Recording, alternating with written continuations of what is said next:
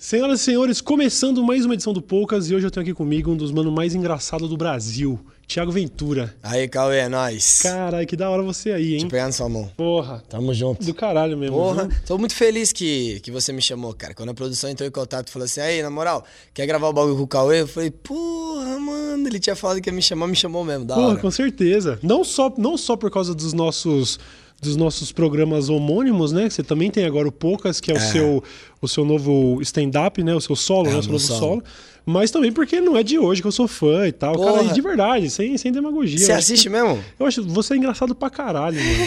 Você é engraçado pra caralho, porque eu acho que você tem, você tem um negócio único, que é muito especial, que é de ter trazido pro palco esse, o, o comportamento de quebrada, né? É. Que é um negócio que. E aí eu até queria saber de você o quanto, o quanto disso é só naturalidade, não, não jamais questionando se é falso, não é isso? Mas o quanto disso é só naturalidade ou quanto tempo você ainda perde pensando, não, é por aqui mesmo, entendeu? Quanto é de estratégia, Então, mas entendeu? eu acho que até seria mais sincero você poder chegar e falar mesmo, é falso ou é real isso aí? Não, mas não é isso, eu não Sabe qual que é a questiono isso. fita? Sabe qual que é a fita? A fita é o seguinte, quando eu comecei a fazer stand-up, as pessoas, elas não tinham, nem tinha, eu não tinha nenhum exemplo de uma pessoa que falava a minha linguagem, tá ligado? Que dava o papo reto. Não tinha. Então, eu, como qualquer mo- moleque ou mina de quebrada que tem que se adaptar, o que que eu fiz? Eu me tornei uma pessoa que eu não era, tá ligado? Porque eu sempre falei na gíria. Só que quando eu trampava no banco, eu não podia falar na gíria. Por quê? Porque era regra. E aí eu tratei o stand-up como se fosse um banco, tá ligado? Eu falei, mano, porra, que nem, tipo, Rafinha, não é de quebrada. Danilo, por mais que seja um cara que era de subúrbio, porra, você vê o maluco, você fala, mano, esse cara aí não conversa comigo, entendeu? O Porchat, muito menos. Porra, a galera que eu gostava, nenhum conversava comigo direto. Eu gostava de cada um porque eles eram pessoas que eu admirava como comediante de stand-up, tá ligado? Sim. E aí, quando eu comecei a me comportar como boy, tentar fazer os bagulho que nem os cara, eu percebi que eu não tava sendo eu. Sabe o que eu cheguei a fazer, Cauê? Aham. Eu. Caralho, é muito foda isso falar. Eu fui pra Argentina, cara. Eu juntei 800 reais. E aí eu fui pra Argentina comprar Lacoste. Você tá tirando. Juro, irmão. Juro. Eu tenho até um pouco de vergonha, com certeza. Tenho um pouco de vergonha, com certeza, de falar Ai, isso. caralho, mas isso, isso, é, isso que ano? Você tá nesse. Cara, faz mó cota que você tá eu nesse tenho 10 stand-up anos já. de stand-up, tá ligado? Aham. Eu tenho 10 anos de stand-up e foi, tipo assim, acho que no segundo ou no terceiro ano. Uhum. Porque eu só colava em pico de boy pra fazer, mano. Entendi. Teve um dia que eu fui fazer show em Alphaville, viado. Eu falei dois bagulho. Até fiz uma piada com isso depois. Eu falei dois bagulho. A mulher olhou e falou assim: não entendo o que ele fala. Como é que tu tá fazendo stand-up e a pessoa tá falando, eu não entendo o que ele fala? Tá ligado? Sendo que eu falei assim, não, aí se pau eu vou encostar assim. A mulher não entendeu isso, tá ligado? A mulher não entendeu isso. Aí eu falei, eu estou no lugar onde que não é o meu lugar. Sim. Só que o que, que eu vou fazer agora? Se eu tô num lugar que não é o meu e eu me sinto em casa. Entende? Sim, Porque eu sim, gosto sim. de fazer stand-up, mas as pessoas não trocam ideia comigo direto. Aí, porra, conversando pra caralho. Aí os moleques falaram assim: Ô, mano, na moral, tio, você fala pra caralho de infância, os bagulho de quebrada e tal. Mas e seus amigos? Aí eu falei: o que que tem? Ele falou: você não vai falar de seus amigos nunca? E os moleques começaram a falar: pô, mano, tem várias histórias pra contar, né? Só que não tinha como eu contar as histórias sem ser do meu jeito. Aham. Entende? Aham. Aí foi a primeira vez que eu, que eu subi no palco com um texto falando dos moleques da minha quebrada. Mas foi, foi, foi uma parada radical, assim, tipo, ah, bom, agora eu vou ter que falar do negócio, não vai ter como mais é, bancar esse, esse discurso coxinha, vou ter. Agora, agora foda-se, foi assim. É, então, na verdade, o meu discurso, ele era pra falar de coisas de infância que lembrava a galera de quebrada, entende? Mas não era direto, na gíria, o cara. Não, você pega os meus primeiros textos, que eu tô sem barba. Eu tô de Lacoste, cara. eu tô de Lacoste. Por favor, eu, que- eu queria que as pessoas me aceitassem. Eu comprei a Lacoste porque as pessoas iam falar assim, cara, ô, eu levei- por que eu comprei na Argentina? Porque tava 80 reais na Argentina. Aqui tava 350, ladrão. 80 reais, eu levei 800, eu comprei 10 Lacoste. Eu queria ter uma. Tá ligado? Eu queria ser um cara que. Fez o guarda-roupa da Lacoste. é, porque eu achava que as pessoas me julgavam pela forma que eu me vestia, a forma que eu me falava. A, fo- a forma que eu falava. A forma que eu falava eu tirei. Tá ligado? Sim. Porque que nem no banco, você tem que ter uma, uma, uma tá ligado? Uma carapuça, você tem que Sim, ter, sim. tipo, uma, tá ligado? Ser lobo, mas se vestir de ovelha, É, as entende? máscaras que todo mundo veste, né, mano? E aí, quando eu fui falar de quebrada, e aí eu comecei a me vestir do jeito que eu sempre me vesti, e eu entrei no palco, e todo mundo achou maneiro, eu falei, não é possível, mano. Será que eu vou poder falar do jeito que. Foi um choque pra mim, tá ligado? Aham. Aí eu fiz a primeira, aí no meu primeiro texto, eu falei sobre vários bagulho. que um amigo meu realmente tava preso, tá ligado? E ele me assistiu no Faustão da cadeia. Certo. Aí ele falou assim: caralho, mano, todo mundo dando risada, tá ligado? E ele, mó serião. E ele falando, todo mundo dando risada, serião. Sem nenhuma risada, tá ligado? Os caras rindo por dentro mesmo assim. E aí eu falei, caralho, sério mesmo, Diogo? Ele falou, sério mesmo? Ô, cuzão, esse bagulho aí que você faz, você escreve também? Eu falei, escrevo, então quer dizer que você é o caneta? eu achei esse bagulho muito engraçado mesmo. Eu falei, será que se eu falar dessa forma a galera tem identificação? E aí por isso que as coisas meio que aconteceram comigo.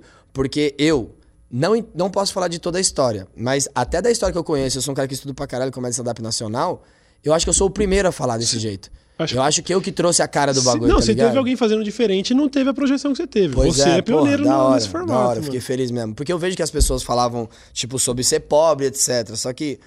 Porque pra, pra mim, Cauê, é, você ser de quebrada não é você ter passado fome, sede, matado alguém ou roubado. Mas se você fez tudo isso, você também é, tá ligado? Porque. tá ligado, cuzão? Você tá beirando um mendigo, tá ligado? Mas você ser de quebrada, tem que entender que quem é de quebrada, você tem acesso à violência de uma forma que quem é boy não tem. Sim. E isso que faz você ser de quebrada. Não é o jeito que se você se veste, não é o jeito que você se porta, não é seu dialeto, não é sua gíria, tá ligado? É você entender de onde você veio. E é isso que eu falo no meu show. Entenda de onde você veio pra entender pra onde você vai, tá ligado? É simples. Então, quando eu entendi de onde eu venho, e quando eu entendi também que a galera de lá onde eu venho também consome o bagulho, Ô, Cauê, eu faço stand-up, mano, tem 10 anos. Eu tô em cartaz no Teatro Frei Caneca, 3 anos e meio. Quem é que nunca veio no teatro? 70%, mano. Tá ligado? 70% fala, é minha primeira vez. Ô, os ca... Cauê, já teve um dia que o moleque falou assim, ô, viado, mas nesse teatro aí tem uns goró. os caras achou que era pra beber, tipo, rolê, Não, tá pra você, ver, pra você ver, ó, é- esse é um aspecto da coisa que eu nunca tinha parado pra pensar, entendeu? Eu penso porque sou moleque de condomínio, que cre- cresci ouvindo rap, e aí dá pra traçar um paralelo desde já, entendeu? Cresci tendo consciência, mais ou menos, de realidade de quebrada por causa da arte. O, o que você fez no stand-up é o que o rap fez na música e que, e que, de certa forma, o cinema brasileiro fez depois com Cidade de Deus, Carandiru, que é trazer pro holofote de quem não conhece essa realidade um pouco dessa realidade. Só que eu não tinha nem para pensar do outro lado, que é a representatividade que você traz, porque o- esses, esses malucos que estão colando no seu show, que estão colando pela primeira vez, nunca teria colado no teatro, estão colando por sua causa. Pois entendeu? é, Cauê. E eu vou aproveitar que tá ao vivo, que aí você não vai ter como escapar. Vai no meu show.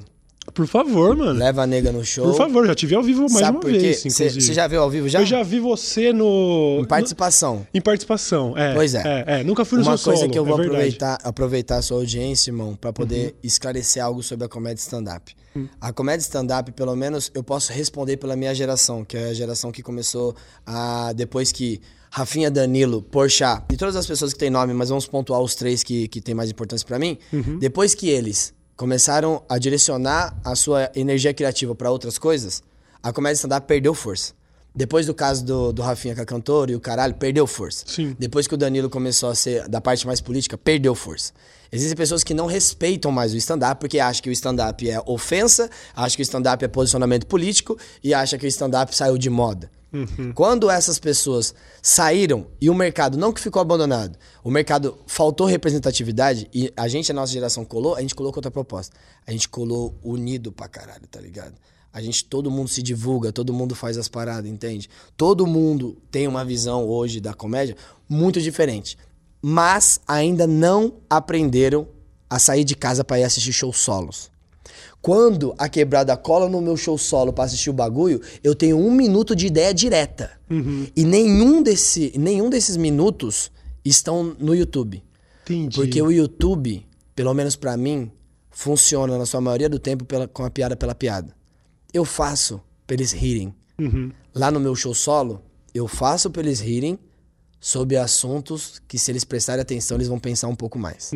Tá ligado? Sim. Como, por exemplo, eu vou te dar um exemplo básico de, de piada que as pessoas têm medo de, de fazer. As pessoas não gostam quando você mexe eh, numa tragédia. Porque elas têm uma sensibilidade muito grande de entender que estamos fazendo algo mal.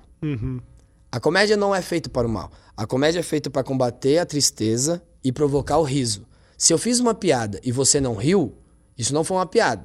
Mas se eu fiz uma piada e só você não riu, talvez você seja sensível para essa piada. Mas ela não deixa de ser. Sim. Agora, se eu fiz uma piada e você ficou puto, eu sei que é uma vertente ruim, mas a comédia venceu. Porque tu não tá triste, tá puto. Uhum. E eu combati a tristeza, tá ligado? Então é por isso que as pessoas não entendem muito. Caralho, é Exemplo. bom isso daí. Exemplo. Aos 14 anos de idade, meu amigo Fábio, ele saiu, ele tava, eu saí de casa e ele tava descendo na rua.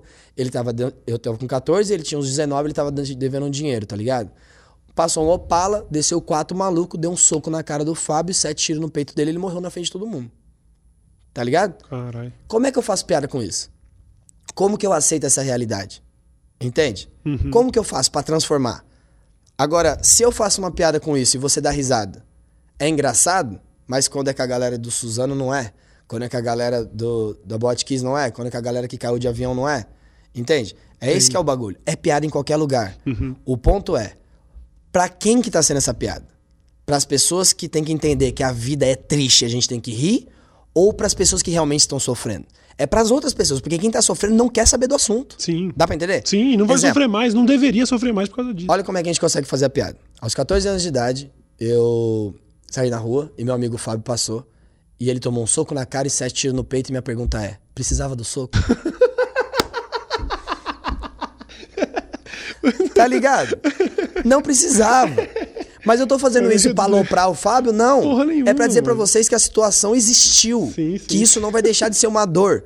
Só que na moral, Cauê, você vai recortar essa parte e mostrar só pra mãe do Fábio? Já era. Aí a mãe do Fábio, sem contexto, vai falar que filha da puta. Aham. Então, mano, quando eu vejo meu irmão de Lopes, que nem como, por exemplo, cuzão, Hum. ele fez algumas piadas, ele tem um quadro chamado Piadas para a Família, Certo. que é Piadas para a Família Nardoni. Quem conhece o show dele sabe que é Piadas para a Família Nardoni. Então é de extremo humor negro. Extremo, extremo. A lá Léo Lins, a lá Anthony Jacenic, tá ligado? As referências. Quando o moleque faz piada de Suzano, ele tá fazendo piada de Suzano, mas ele também tá fazendo piada de Chapecoense. Ele também tá fazendo piada com todos. Sabe por quê? Porque ele tá falando pra, pra mim assim, ó. Eu que sou o- a pessoa que consome. Olha só, eu vou fazer piada com tudo. Eu não tô fazendo com um ou com o outro. É com todos. Agora você entende que é uma piada? Você entende que eu tô fazendo aqui agora? É uma vertente de uma piada que é pra poucas pessoas e tá escrito no começo do vídeo. Não assista.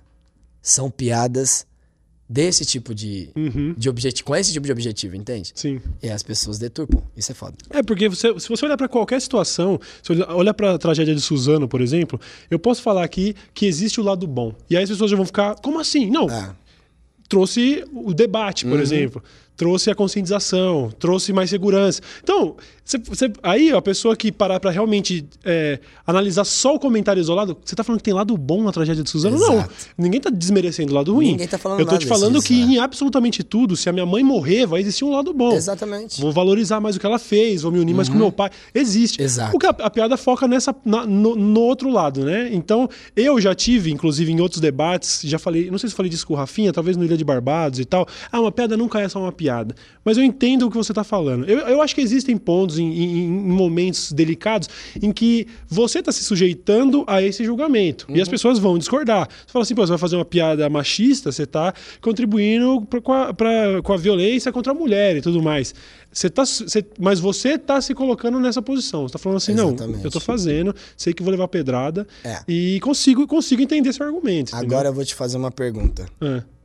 Se o Di estivesse de demônio, com o rabo aqui vermelho assim passando, com um chifrinho, e fosse piadas do demônio, ninguém ia se importar. Sabe por quê? Porque as pessoas falam, não, não é o Di, é o demônio. Sim. Aí é engraçado, galera.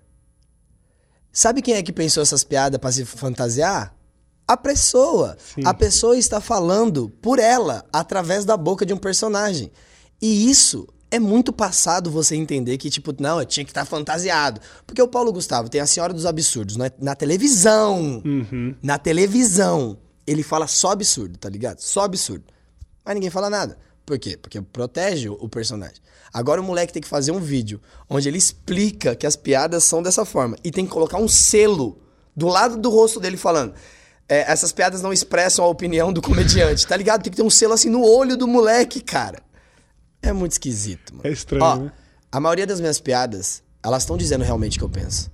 Mas ela realmente não está querendo te incentivar ou mostrar o demônio que tem. Não, eu falo com tudo. O Fábio morreu? O Fábio morreu, mano. Tá ligado? E é isso. Ou a gente entende e evolui, ou a gente vai ficar. Tem uma coisa que a gente conversa muito que é: o comediante, ele descende do bobo da corte.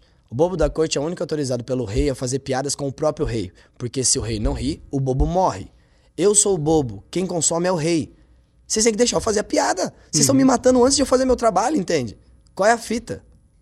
Qual é a fita? Entendo, entendo. Eu, eu, eu É. realmente falar pra você que essa, essa discussão já surgiu antes e eu digo que não, não tinha tido uma visão tão liberal assim. Mas de, de tempos pra cá eu vi mais gente falando sobre isso. Eu vi o, o, o Joe Rogan, que também tem Sim, podcast eu e tal. adoro o podcast dele. É, então. E falando sobre, sobre como, às vezes, o humor, ele. Ele é um. Como eu posso dizer? Ele é feito pra ser ofensivo. Em alguns momentos. Em alguns Sempre momentos. tem um alvo, sempre tem um É, alvo. em alguns momentos, a pessoa, a pessoa vai pagar o show, vai sentar lá e vai ver o cara falando sobre, sobre aquilo. É pra ser daquele jeito, é pra ser ofensivo, mas porque é um ensaio sobre a, a realidade. Aquilo lá é uma obra de ficção, apesar de você estar de cara limpa, É. falando sobre o negócio. E aí você começa a entender um pouco mais, e o que você tá falando é um negócio que eu consigo concordar totalmente, assim. É, dá pra ver o lado das coisas. Com toda certeza. Por que, que você ri de The Office? Porque o gatilho cômico é o constrangimento. Aham. Quando você faz uma piada de humor negro, o gatilho cômico é o constrangimento. Eu estou fazendo uma piada que te afeta de um jeito que eu acho engraçado o jeito que você reage. O gatilho é somente esse, entende? Agora, quando você tá dando uma, uma opinião sobre alguma coisa, tá- dá pra ver. Você olha o texto e fala assim: é, realmente o moleque tá dando opinião. Agora, o cara faz uma piada de Suzano e a próxima frase é uma piada da Boate Kiss. Claramente é piada, galera. Não tem continuidade. Não é um assunto. Não é um argumento, Entende? né? Não é um argumento. Não tá defendendo nada. Só está usando do constrangimento para que as pessoas que têm sensibilidade ficassem, ó. Ai, que absurdo. E a outra falar, ih, olha lá, tá pegando pilha. É Uhum. isso, tá ligado? Sim, sim, sim. É isso.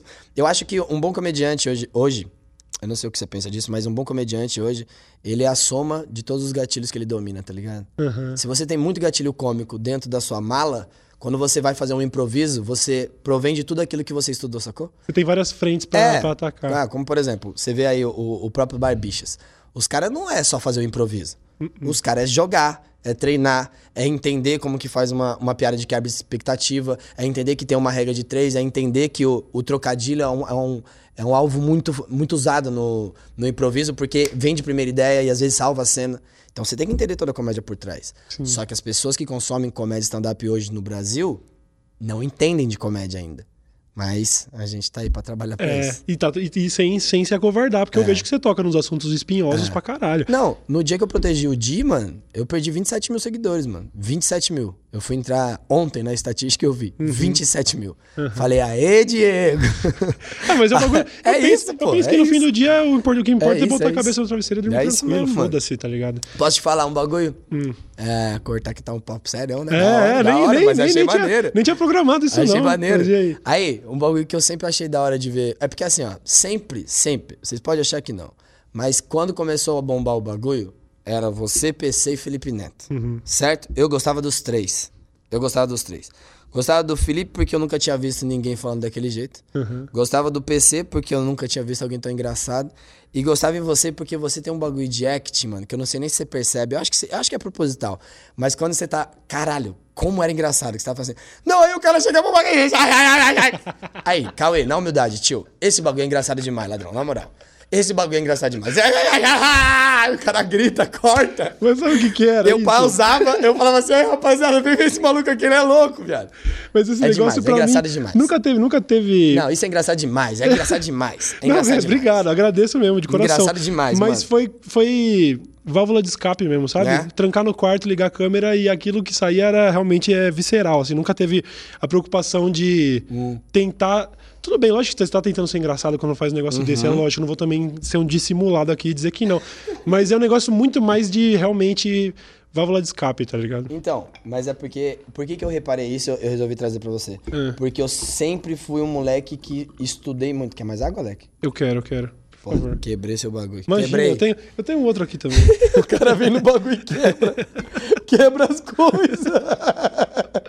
Valeu. Desgraça. É, pra falar. Eu sou um moleque que eu nunca tive no lugar nenhum pra estudar comédia. Uhum. E uma coisa que todo mundo tem que entender é, não só o comediante stand-up, mas eu acredito que todas as pessoas que trabalham com entretenimento são pessoas curiosas da vida. Então, não é que a gente sabe. é, é, acho que a gente sabe um pouquinho de muito, tá ligado? A gente sabe, não é, não, é, não é muito de pouco, é um pouco de muito. Sim. Então a gente sabe comentar cada coisinha ali. E eu acho que por ser um, um CDF do caralho de estudo, eu nunca tive, porque eu não sei inglês, eu não sei, eu não sabia pegar um, um, um livro tipo da Judy Carter, que na minha opinião não serve pra nada, mas te dá uma, uma, uma um início de, de algo. E quando eu via você falando, "Ah, ah, ah", eu sempre, no meu estudo era, por que que isso é engraçado?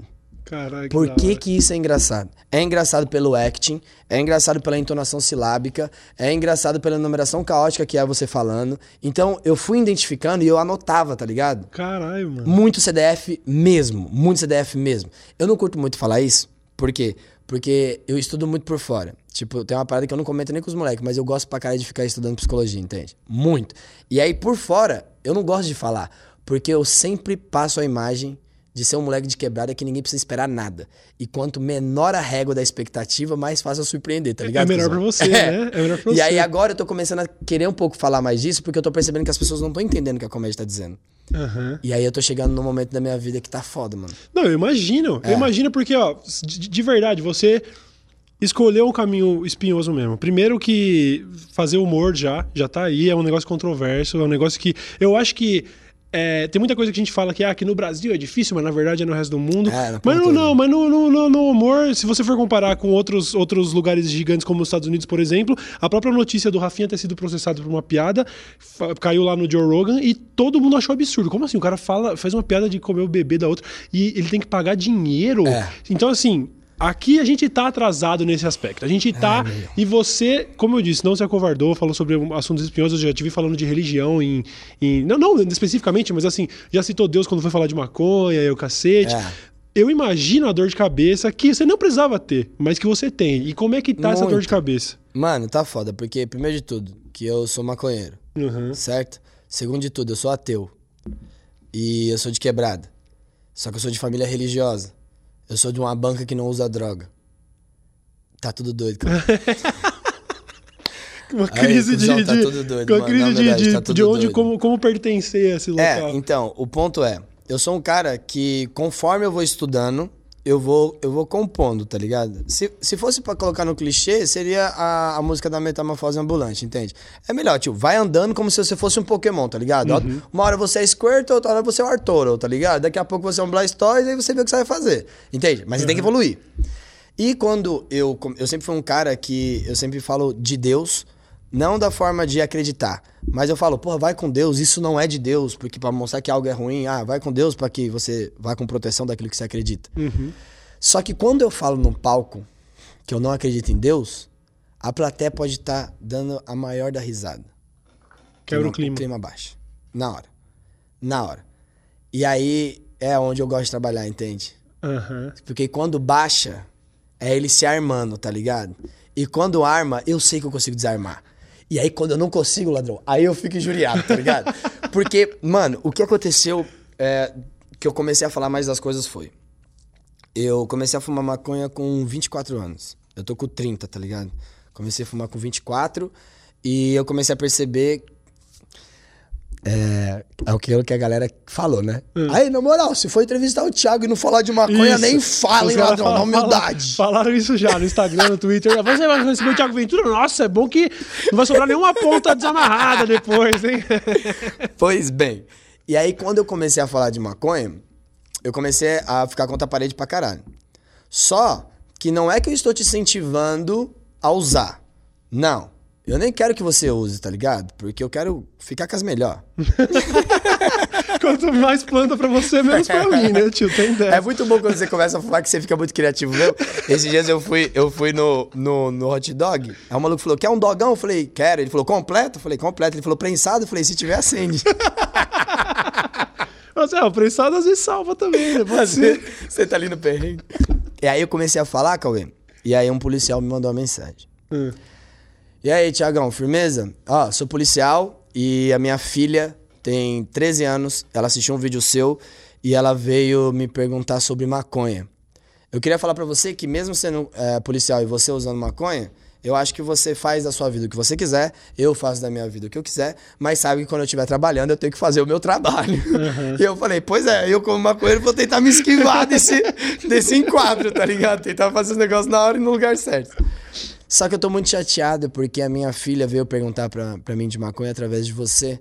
E eu só queria te avisar que eu sinto muito, mas eu bloqueei o seu conteúdo pra ela e tô deixando também de consumir porque se não é bom pra ela, logo também não é bom pra mim.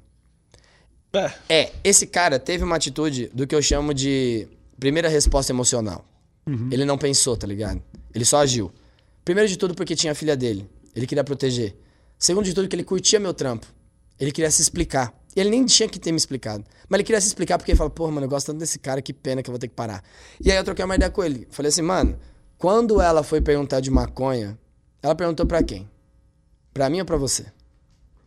Ô, viado, ela viu a informação comigo. E ela foi perguntar pra quem é referência pra ela. Você tinha que ter ficado orgulhoso da atitude da sua filha e não preocupado de onde veio o conteúdo. Porque o conteúdo vai vir de qualquer lugar. Se sua filha tem a hombridade e a educação de procurar a referência dela e é você, mano, Você tinha que me agradecer, né? tá ligado? Aham. Porque eu tô falando de um assunto que fez a sua filha de 13 anos ter logo uma curiosidade de perguntar antes de usar.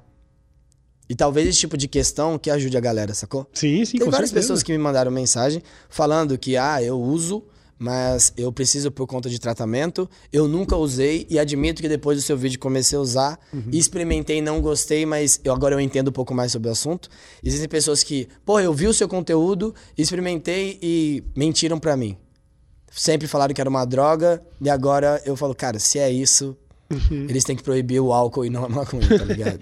É, eu acho que o que você faz no fim das contas é um serviço de. Não é, você De abrir o debate. Primeiro que você não precisava nem se preocupar com isso, tá ligado? Você tá fazendo humor É. e você já tá fazendo muito em ter a, a- a- a preocupação, a crítica de, pô, como que isso tá repercutindo ou não. Você não tem essa obrigação. Você- Uhum.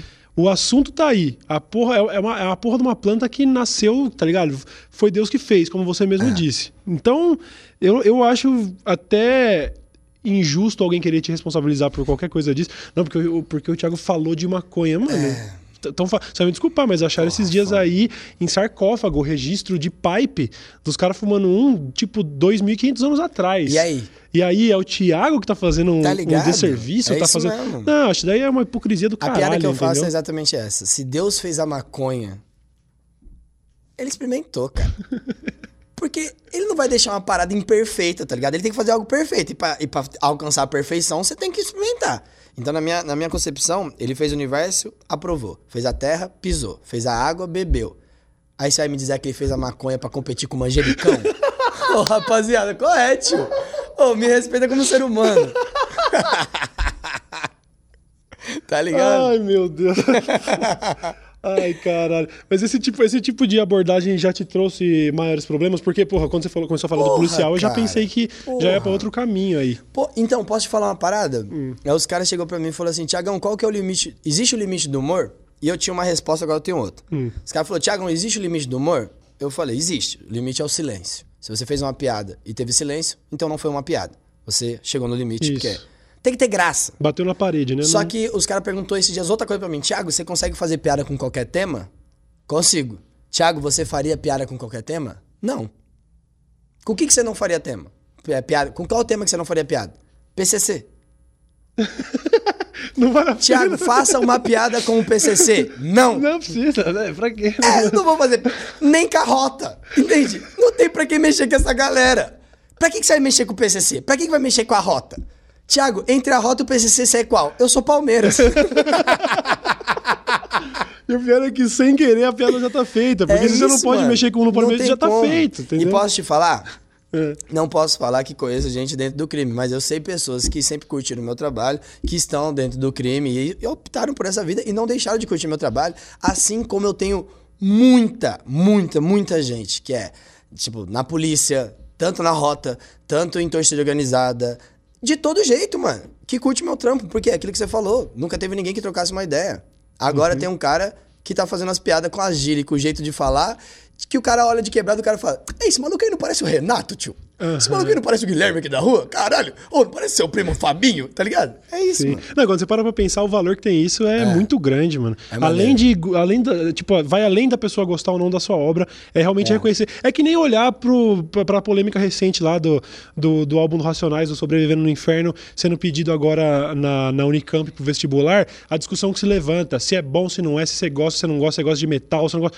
Ninguém tá falando disso, estamos falando falando de reconhecer a importância dentro de um cenário. Exato. O trampo que você faz tem uma importância dentro do cenário. Ah, mas a- aí o cara vai lá, eu não entendo o que ele fala, que nem as tia de Alphaville. Não importa, essa não é a discussão. É. Você tá preenchendo uma lacuna, tomando um espaço que ninguém tinha tomado. E às vezes as pessoas, elas colocam o dedo numa parada achando que tem que levar aquela discussão de, caralho, 15 anos atrás, levar a discussão pra hoje. Gente, mudou o gap de Sim, evolução, sim. até mesmo de opinião, de jeito de se posicionar, é a cada dois anos agora, e daqui a pouco vai ser a cada seis meses que as coisas vão mudar, entende? Então a gente tem que se ligar logo. Sim, é uma doideira, mano. Doideira da porra. E, e- e com relação a todo o resto, mano, eu- a gente tava ali trocando uma ideia no camarim, você tava falando sobre como às vezes pode ser até cansativo, porque você tá fazendo. Mano, É. eu só olhei sua agenda, só a agenda de junho, 20 e tantos show. A agenda do mês passado, 20 e tantos show. É. é- que, que hora que você descansa, tio? Pois você é, tá irmão. aqui agora, Eu ia inclusive. até comentar esse bagulho com você de uma maneira assim, mais de, de um brother que pergunta pra um outro cara que trabalha muito mais que eu na internet. Mano, você cansa. Oi. é um negócio que você já respira fundo e pensa, nossa, lá vamos nós. Não, mas não é, né? Tentando falar de um jeito assim, até porque a minha abordagem hoje é muito mais saudável, né? Eu já deixei a internet tirar o melhor de mim muitas vezes. Eu já deixei. Não, já... vi vídeo de você, você puto pra caralho com a internet. É, já você, espanei. porra, pensei que você ia chorar algumas horas. Eu falei, caralho, o maluco tá, Tava chorando antes de gravar e tá ligado? depois, o maluco tá entendeu? muito a milhão, mano. Comentei aqui com os últimos convidados, com a Dani Nosso e o Paulo Cuenca, que teve época, como eu tinha formado equipe, tinha gente que trabalhava comigo, tinha o cara que sentava comigo no estúdio, tinha o editor e tal. A gente chegou a trabalhar com sete, oito pessoas, só, por, só, só em volta de mim. E que eu tinha que falar pros caras, eu tava sentado pronto pra gravar na mesinha, já falava, mano, pera aí, rapidão, segura aí, segura aí. Ia lá fora chorar, mano. Assim, ó, tendo crise de ansiedade, síndrome do pânico, porque as pessoas Parece, agora você, é, você tem um, um trampo tra- mais tradicional, você está nos palcos, as pessoas entendem o que é a correria de um cara do stand-up, mas é difícil entender a correria de quem está na internet porque, porque se confunde com lazer, porque a minha menina tá sentada do meu lado no Twitter, eu tô no Twitter, ela tá no Instagram, eu tô no Instagram, só que eu tô trampando, ela não tá. Mas eu também não tô. Então é difícil até de dizer, sabe? Porque é difícil até você explicar isso pra família, pra namorada. Isso aqui é trampo, não é o tempo todo, mas monitorar o que tá acontecendo, o que estão falando de mim, pra eu saber qual vai ser o tema de amanhã. Então você não desliga nunca, né? Você tá o tempo todo ali, naquela ansiedade de saber se a postagem deu certo. Pô, tá dando menos like. Não era pra você deixar isso entrar no seu ego. Pô, você é um cara de 31 anos, você não tem que se preocupar É se, se sua curtida no Instagram foi 100 mil ou 50 mil. Mas isso vai refletir no job de amanhã. E quando forem te sondar, e aquela marca de barba que queria fazer um job com você, vai ver que a foto de hoje não foi bem, hein, mano. Ih, caralho, qual que é o caminho pra, pra ir bem Como amanhã? é que vai Você vai, você vai, mano. É, Eu, eu você queria. imaginou que um dia você ia se sentir cansado psicologicamente falando? Não, não. Eu, não, eu, eu, cara, imagina, eu tava num estado de graça, vivendo o sonho. Vivendo não, eu vivo, né? Não, tá- nunca deixei de gostar disso. Mas pra mim foi aquela, aquele momento rockstar, os dois, três primeiros anos. Falando, mano, eu ganhei na vida, aprendi a ganhar dinheiro com um bagulho que faria de graça. E aí depois de um Isso é tempo. doido, você... cara, isso é doido, é. Depois de um tempo você começa a entender, mano. Principalmente depois de tanto tempo. Hoje, quem cuida da minha loja, vende os produtos na internet lá na loja dessa letra, é meu pai, mano. Meu pai gerencia o bagulho de contato com o fornecedor e o caralho. Minha irmã trampa no atendimento. E aí, e se eu falar assim, ah, enjoei, mano, não vou mais fazer? E aí, é meu pai que tá desempregado, tio, entendeu? Então, assim. E aí, o que, que eu faço que agora? que eu Todo mundo faço? dependendo do bagulho. É, eu tenho, tenho carro pra pagar, tenho aluguel pra pagar. Então, acabou essa, essa parada do a fase do da, da, da- do estado de graça. Caralho, tô vendo vida de rockstar. Não, é trampo. E por mais que você queira que soe natural, porque eu tô indo nesse caminho, né? Eu larguei o, o programa que eu fazia lá, o- eu, eu sempre falo isso, acaba ficando re- repetitivo, mas o programa que eu fazia lá, o Lapada, o episódio com o Júlio tá com, sei lá, 9 milhões de acessos, mano. Eu vou chegar aqui e fazer o, o Poucas com você, eu sei que vai bombar, mas o bombado desse podcast é ter 700 mil acessos. É então eu tô, eu tô indo no caminho que faz bem, mas que vai dar menos grana. É, é isso E que, aí é é, o que a gente sempre- tava falando até no bastidor, que é a frase do Jonga lá, porque talento não garante view. É exatamente isso. Uhum. Então a gente não tem que fazer o bagulho só pensando no quanto de visualização vai dar. Não Tem pode. que fazer um bagulho que a gente acha artisticamente postável, tá ligado? Que a Sim. gente fala aí, na moral, mano, conteúdo maneiro que tá trocando uma ideia direto.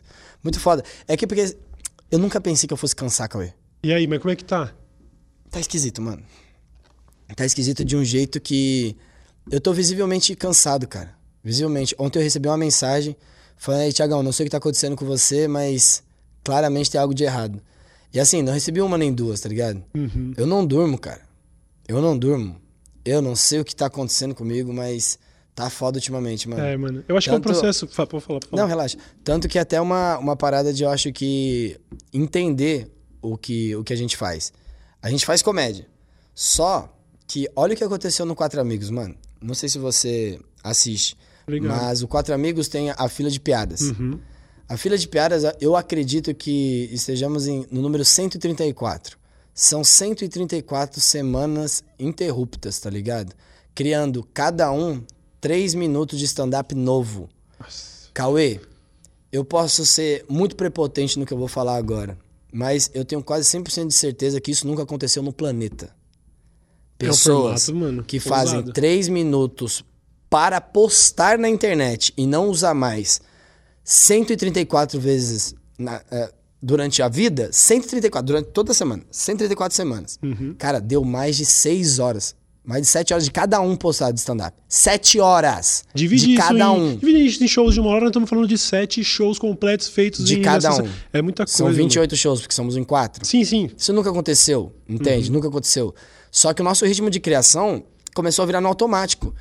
E não é automático que se cria stand-up, mano. Não tem como.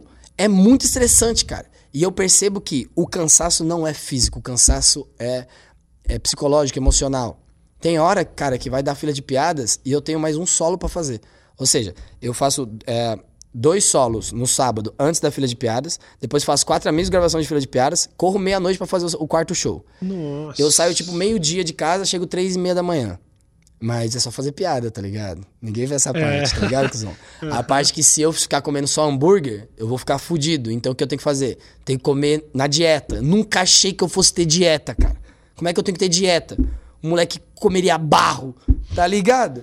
Então você tem que se preocupar com as paradas que você nunca se preocupou, mano. Porque eu achei que era só o criativo.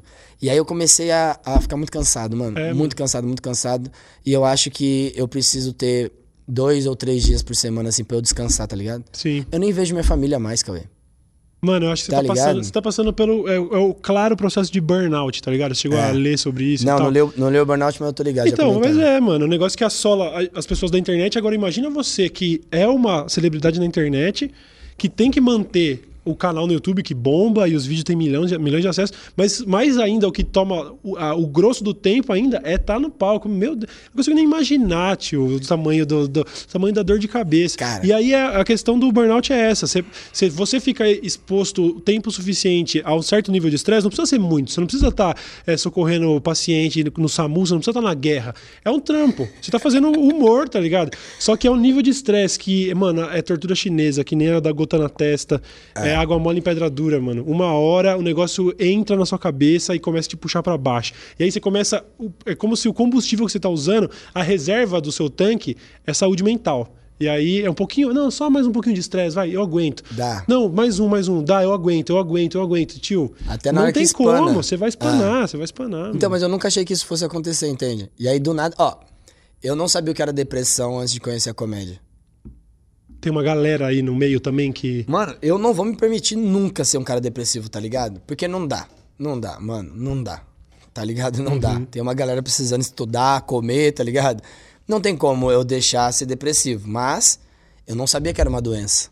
Uhum. Eu achei que a depressão era um estado apenas.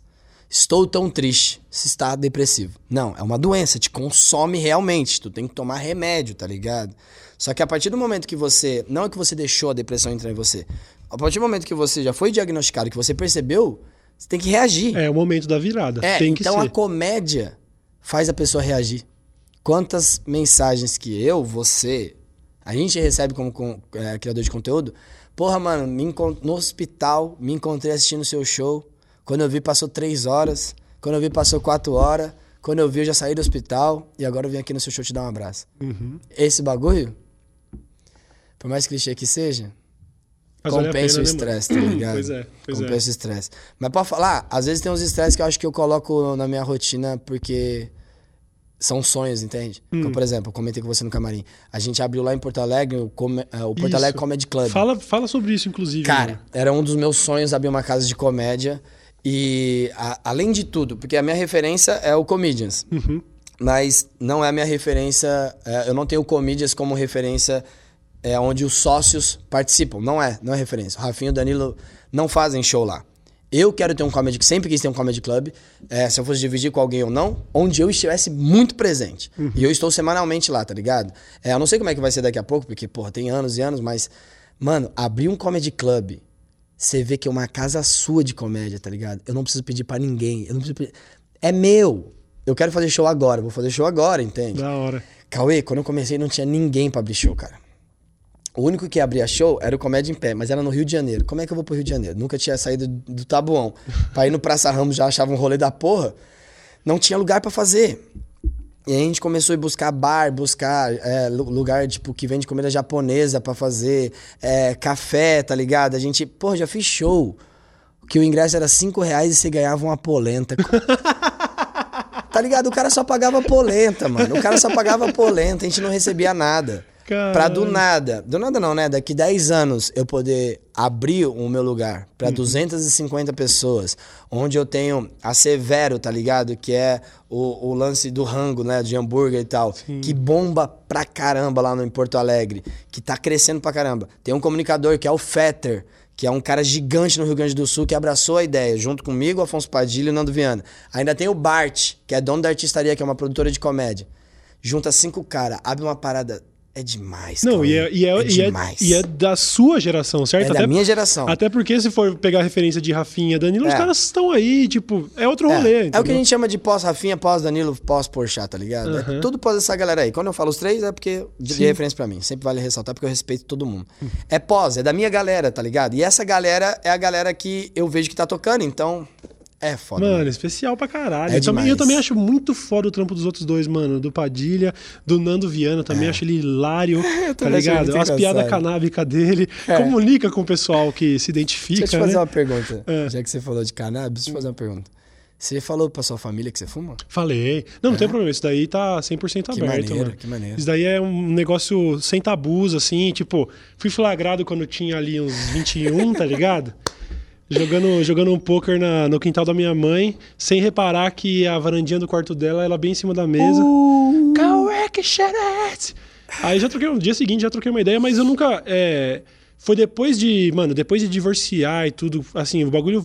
Eu, eu realmente. Você foi posso- casado? Fui casado. Caralho. Fui, fui casado, eu tive oito anos com a mesma pessoa, e aí já faz uns três aí que já divorciei, já tô namorando um ano e meio, já tô. Outra, outra, outra vida.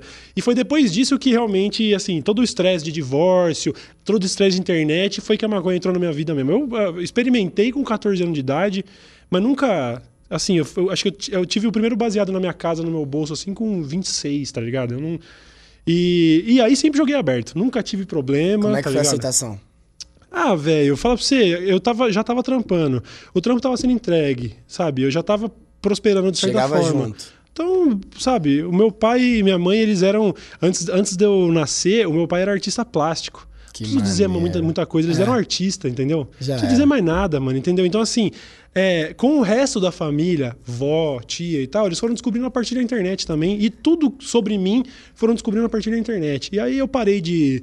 Não tenho nenhum tabu familiar. Como que é Que com você, caralho. mano? Então, quando entra nesse assunto, eu queria até, mano, tipo, pra poder trocar uma ideia com você, é. Pra conversar com quem fuma, tá ligado? Uhum. E aí, mano, qual que é a fita, tá ligado? Qual que é? Entende? Eu acho que tá na hora de a gente chegar pros nossos brother e pra nossas brother que fuma Uhum. e falar, e aí, mano? Vai trocar uma ideia quando? Já deu, já, né? Ô, mano, 2019. Eles não vão gostar. Sabe por quê? Porque não é a geração deles, mano. Uhum. Minha, minha mãe, ela odeia que eu fumo. Minha irmã odeia que eu fumo. Minha outra irmã e meu pai, eles não se posicionam sobre, eles estão nem aí. Se eu estiver bem, é legalize, tá ligado? Mas tem que odiar. Tem que odiar. Porque você não pode se esconder das pessoas que você ama, mano. Exatamente, mano. E tipo, mano, eu contei pra minha mãe quando eu perdi a virgindade. Eu contei pra minha mãe quando eu, bebi, quando eu bebi pela primeira vez. Eu contei pra minha mãe quando eu vomitei pela primeira vez por conta de algumas coisas. Eu contei pra minha mãe quando eu dei o primeiro beijo. Aí eu não vou falar pra minha mãe que eu fumo baseado? Eu tava fumando baseado tinha dois anos. Aí eu cheguei pra minha mãe e falei assim, aí mãe, na moral, mano, vou falar um bagulho pra você. Eu já fumei maconha. Aí ela falou, fumou e parou? Eu falei, é isso aí que eu vim conversar. então, né? Sobre É isso. isso aí que eu vim trocar ideia com a senhora. Porque eu venho, eu venho fumando tem todo esse tempo aí já. Ela falou, por que que você falou agora? Eu falei, ah, mãe, porque... Cara, se a gente não tivesse mãe, já tava legalizado. É que a gente pensa muito na nossa mãe, cara. É verdade. Tá ligado? Eu acho que o juiz já recebeu. Chegou e falou, mãe, amanhã eu vou legalizar. Ela falou, ah, filho... O que vão dizer da gente na igreja, tá ligado? Ai, meu Deus. É verdade. É, eu acho que é meio isso, tá na hora. Aham. Aí, mano, na humildade, por mais que eu não preciso nem olhar pra câmera nem nada, mas eu queria só olhar pra falar. Existem uma galera, existe uma galera de pessoas que você admira, que você segue, que você segue fielmente, que você fala que pessoa maneira. E a probabilidade dessa pessoa fumar maconha e gostar muito porque ela entendeu que é outro sentido, não é o que popularizou-se, tá ligado? Será que seu conceito não ia mudar? E pra você que tá escutando isso agora, você acha que não tá na hora de você começar a falar um pouco mais, mano? É. Comenta no bagulho. Vai falar, mano. Fala. Galera, olha só. Posso. Uma coisa que eu tô escrevendo. Hum. Sabe quando você sabe que você é maconheiro? É. Imaginem, imagine que você gosta muito de praia. E você tá numa grande praia. Imagina que o sonho da sua vida é ter a sua família. Não somente o que, o que já estavam lá. Os próximos. Certo. Filhos, pode ser cachorro, pode ser o que você quiser. Se você quiser ter um unicórnio, nessa história dá. Imagina que está perfeito. A praia não tá cheia. A praia tá ótima, mas o sol tá bombando muito. É impressionante. Você fala, gostaria de uma cerveja. O garçom já tá trazendo. Porque tá tudo perfeito. A sua família se encontra com uma outra família que quebra um pouco da timidez da sua filha. E você percebe que ela tá começando a ter uma, uma, uma questão social ali muito agradável. A cena perfeita. As, as- os passos estão. Ah! Ah! Passando, tá ligado? Tudo acontecendo. Você tá jogando um videogame na praia. Você nem sabe como tá acontecendo isso, entende? Sua mina tá do lado muito feliz. Ela falou assim: Ei, amor, acertou na cabeça. Que da hora. Se dentro dessa cena você vê toda a perfeição de felicidade, se dentro disso você ainda falar, porra, se tivesse um beck agora, ia ser do caralho, meu parceiro, você é maconheiro. Mano. É exatamente cheio, isso. É exatamente mosca, isso. É exatamente isso.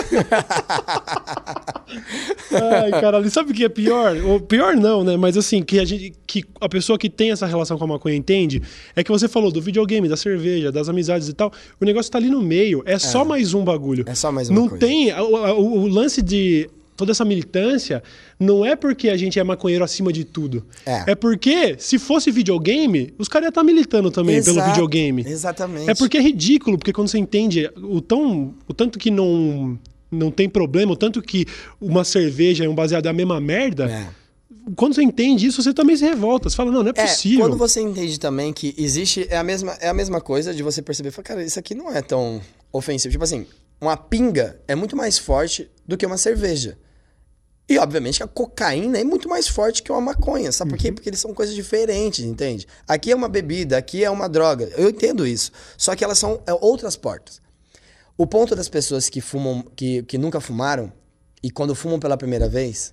Cauê, quantas vezes você escutou isso, mano? Que dá uma raiva da pessoa que fala assim: Ah, fumei e não gostei, não.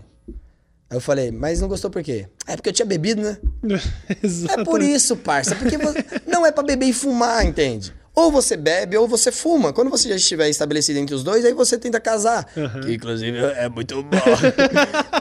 o papo é, as pessoas, ó, eu vou dar um exemplo. Imagine que pra cá uma porta, pra cá outra porta. Peguei essa porta e abri pra cá. Tudo bom? Bebida, coragem, te deixa mais excitado. A bebida potencializa quem você é. Sim. Inclusive, se você bebe e você fica chato, saiba que você já é, Você é chato. chato. Aí ele bebe e se É. torna violento. Você, Você, é já é violento, violento. Aham. Só que quando você tá bebendo, você tem a noção e quem você é. As duas tocam a sua cabeça. Então vamos lá, noção, tocando junto com quem você é. Aí você fala, ô idiota, presta atenção aqui, não é pra falar isso, senão você vai ofender a pessoa. Quando você bebe, a noção fala, porra, acho que eu vou lá embaixo. E aí quem você é tá assim, ó, haha, moleque, é só nós. Pega o Fabinho no colo. Pra quê?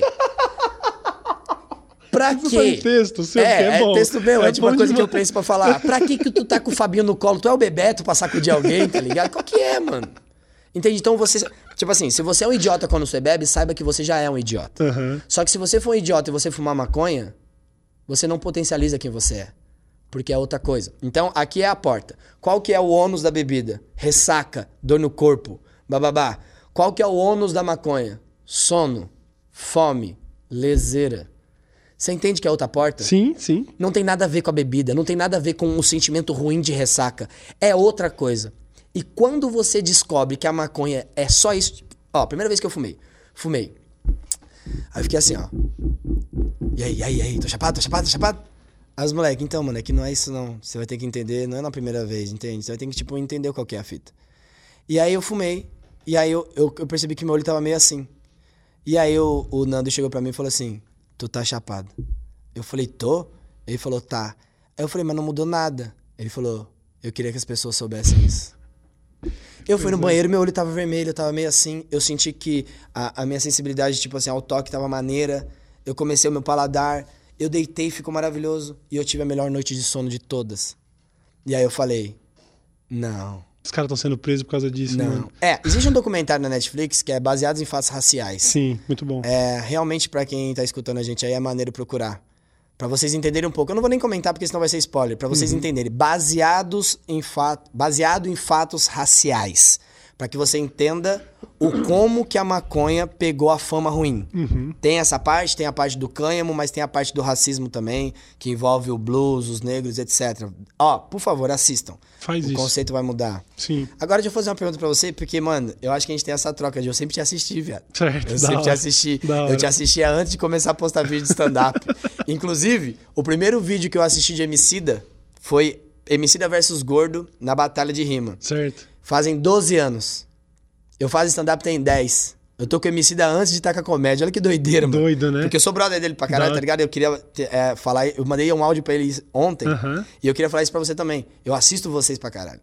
Eu vou te fazer uma pergunta. É, você é um cara religioso? Não, sou ateu também. Você é ateu também. E, e aí? A sua família é artista, é, é artista pra caralho, ok. Mas tem algum problema com relação ao seu posicionamento de pessoas fanáticas religiosas falando assim, ah, você pensa isso aí porque você não acredita em Deus? Porque. Sim. E aí, mano? Cara, eu O tenho. que, que você acha das pessoas que são realmente fanáticas religiosas? Eu, Eu queria tenho, saber disso. eu tenho caso na família, eu, eu juro pra você, mano, o negócio é, é um- é tão pertinente que parece até que eu tô inventando. Eu tenho caso na família, a, a minha família por parte de mãe é toda evangélica Certo. e, e bem praticante e tal, alguns bem fer- fervorosos. Fervorosos. Eu tenho uma prima que terminou com o marido, ela terminou, ela divorciou porque descobriu que o marido tava fumando um. Não, tem aqui, pode deixar. A minha prima Divorciou? ela divorciou porque ela descobriu que o marido dela tava fumando maconha. Eu convivo com isso de perto, entendeu? Então, assim, eu sei, por exemplo, que eu tenho primo. Ai, eu tenho primo, assim. Que, é, Poxa, a minha família é cara. muito grande, né? Eu não sei nem a quantidade de primo que eu tenho, mano. Se for somado os dois, pai e mãe, eu devo ter uns 15, 16 primos. Puta família grande. Então, assim, mesmo. às vezes eu tenho dificuldade até de lembrar nome, pra falar a verdade. e eu já não fui, já não sou muito próximo deles há muitos anos por causa disso, entendeu? Porque os caras falam assim, ah lá, pra eles eu sou o anticristo, tá ligado? É. Porque é o ateu, e aí falando na internet sobre droga e o cacete. Então, eu, já rolou um afastamento até da minha família por causa disso, porque eu sou o Moura Por ele- maldito. por- então, mas sacou? por eles acreditarem na, na forma pejorativa de ver o ateu. Sim, sim. É isso, que Sim. foi popularizado que o ateu é o cara que não respeita Uhum. a crença. Entende? Não, o ateu não tem a crença. Aham. Você faz o que você quiser, mano. Velho, e eu já fui, eu- mas aí eu também vou fazer aqui o meia culpa, eu já já fui intolerante, sacou? É? Eu já fui o cara. Se for, se for pegar vídeo antigo meu, assim, não precisa ir muito longe, não. 2013 e 2014 eu ainda tava falando, eu ainda tava praticando tolerância, em intolerância religiosa. Já. Já fui, já fui. Eu- hoje eu tenho 31 anos, eu mudei. Eu tenho outra fase da minha vida. Já faz pelo menos 5, 6 anos desde a última vez que eu realmente, porra, me envergonho de ter dito um bagulho desse tipo. Hoje em dia, é o que você tá falando. Eu só não tenho a fé, mas assim, eu tenho um profundo respeito, talvez um pouco menos por, por pessoas que exploram a religião e Ah, tudo. Ainda tenho muita crítica a fazer sobre pastor e o caramba. Exato. Tenho a minha audiência com o Malafaia, é, uma próxima aí, que ele tá me processando e tal. É, mas eu tenho profundo respeito por pessoas que praticam a religião. Eu tenho prof- profundo respeito pelas religiões africanas, eu tenho pelas religiões brasileiras, a Sim. Umbanda, o cacete. Eu não tenho problema nenhum com isso. Eu não tenho problema nenhum com a fé. As pessoas têm que acreditar no que faz bem pra elas. Se não tiver, se estiver respeitando a liberdade do outro e tal, entendeu? É isso. Mas, infelizmente, o que a gente vê, mano, aí é- acho que é meio até, dá pra procurar, dá até pra provar, é que o maior nível de intolerância é praticado por quem segue a palavra de um cara que não pregou intolerância. É. Entendeu? Assim, eu Essa tenho a plena... frase foi ótima, Não, mas eu tenho essa a plena... frase foi Eu tenho a ótima. plena certeza de que se Jesus tivesse aparecido 2019 anos depois, mano, ele ia se dar mal na sociedade atual, Ia- hein, mano? Ixi, ele não ia Nossa entender nada. Mais gente. Mano, ia e, e é os que falam em nome dele, viu? O seu youtuber favorito aí, o evangélico e tal, ele ia, ele ia, ser, ia, ia chamar Jesus de, de- Mano, vocês entendem da- de onde vai o bagulho, entendeu? Então, eu acho que o problema maior é, é a hipocrisia, entendeu? Quando foi que na sua cabeça você falou, puta, não existe? Foi com. Eu tinha 15 anos de idade. Não, a sua foi tipo assim. Você não era maduro o suficiente ainda pra ter essa composição Não, e você não. já. Foi, mas aí eu, eu tinha uma prima que eu amava muito, morreu com 14 anos de câncer. Ali já começou, ali eu já, tipo assim. Ah, mano, esse bagulho é mó patifaria, onde vocês estão indo, sabe, assim. E aí eu comecei a ouvir, ouvir argumentos, assim, de gente, tipo... Ah, porque teve uma... Você viu o engarrafamento na Bandeirantes, morreu 12 e meu filho sobreviveu, graças a Deus. Puta, então os outros 12... Foda-se. Os outros 12 não rezou o suficiente. Aí eu comecei a perceber umas incoerências. Eu falei, é, mano, peraí, vai, não tá, não tá correto isso. E ainda que eu não tenha resposta pra tudo até hoje, hoje com 31 eu tenho a cabeça mais aberta ainda do que naquela época. Porque hoje eu, eu tenho certeza que tem fenômenos aí no universo que a gente ainda não sabe explicar. Sim. Pode ser seres superiores, pode, eu não tô nem falando que eu sou agnóstico, eu acredito. Eu só tô falando que eu não sei, mano. Não sei também. Até quando, quando se fala, acho que é até legal falar sobre isso. Quando você for falar sobre Deus, você pode. O mais correto é você falar, provavelmente Deus não existe. Porque você não tem como falar que não. É. Tá ligado? Então, pra mim, provavelmente Deus não existe. Mas assim. É o, que eu, é o que eu chamo, eu sou Eu o ateu sei. de Deus. Porque assim, moleque, eu não, eu não falo sobre o assunto, mas eu estudei as, as apostilas, tá ligado? Tipo assim, eu sou de família religiosa, mas eu não acredito. Eu não, Tiago, Deus existe? Existe. Porque Deus é uma ideia. E pra acreditar numa ideia, basta que uma pessoa acredite. Acabou. Então, ponto final, Deus existe. Tiago, Deus existe pra você? Mas nem um pouco. E eu acho que eu nem tenho essa habilidade, entendeu? Porque se eu estou com diabetes, vem a Bíblia e vem a insulina, eu não vou ler. é insulina, pai. Senão eu vou morrer, entendeu? É isso. Então, tipo, nesse momento, você está entre a vida e a morte. Vamos rezar ou vamos. Esse aqui te salva, entende? Esse aqui. não- Porra, galera, peraí. Então, a- as pessoas falam, velho, se você acredita e isso é bom pra ti, é o que eu, eu digo no meu show. Se você fala um vai com Deus, eu meto um amém na tua cara. Falar amém. Que Deus te abençoe. Ah, mas não acredito em Deus, mas você tá vindo do Taboão da Serra duas da manhã. Melhor acreditar, hein, parça? Né? Né? Tá ligado? Aquele assunto, sabe aquele papo de É. não existe ateu em avião caindo? É isso. Ué, mano, pra Caralho, mim, se tem um é. momento ali, é esse mesmo, Meu né? irmão, claro que não tem ateu quando o avião, o avião tá caindo. Não tem escolha. Tá Vocês ligado? acham que eu vou fazer o quê? Que eu vou levantar e falar, agora se fudemos. Não, meu irmão, eu vou falar, viado, ó. É. O bagulho é o seguinte, eu sempre achei que não tinha. Se tiver, tem que ser agora. E outra? E se me salvar, eu vou falar, que ainda bem, dei maior sorte. é isso, mano. E outra, o argumento é, não existe ateu quando o avião tá caindo, você tá querendo dizer então que eu preciso de desespero pra botar fé no bagulho? É, isso mesmo? Porra, cara, eu preciso entrar no meu pior momento pra eu entender realmente que eu tô dando mole, cara. Porra. Outra coisa. É. Outra coisa que me deixa um, um ponto é. Ah, meu amigo foi preso e encontrou Jesus. Caralho, então minha mãe tá indo no lugar errado, entende? Porque minha mãe tá procurando nas igrejas. ela, ela tem que ir pra cadeia.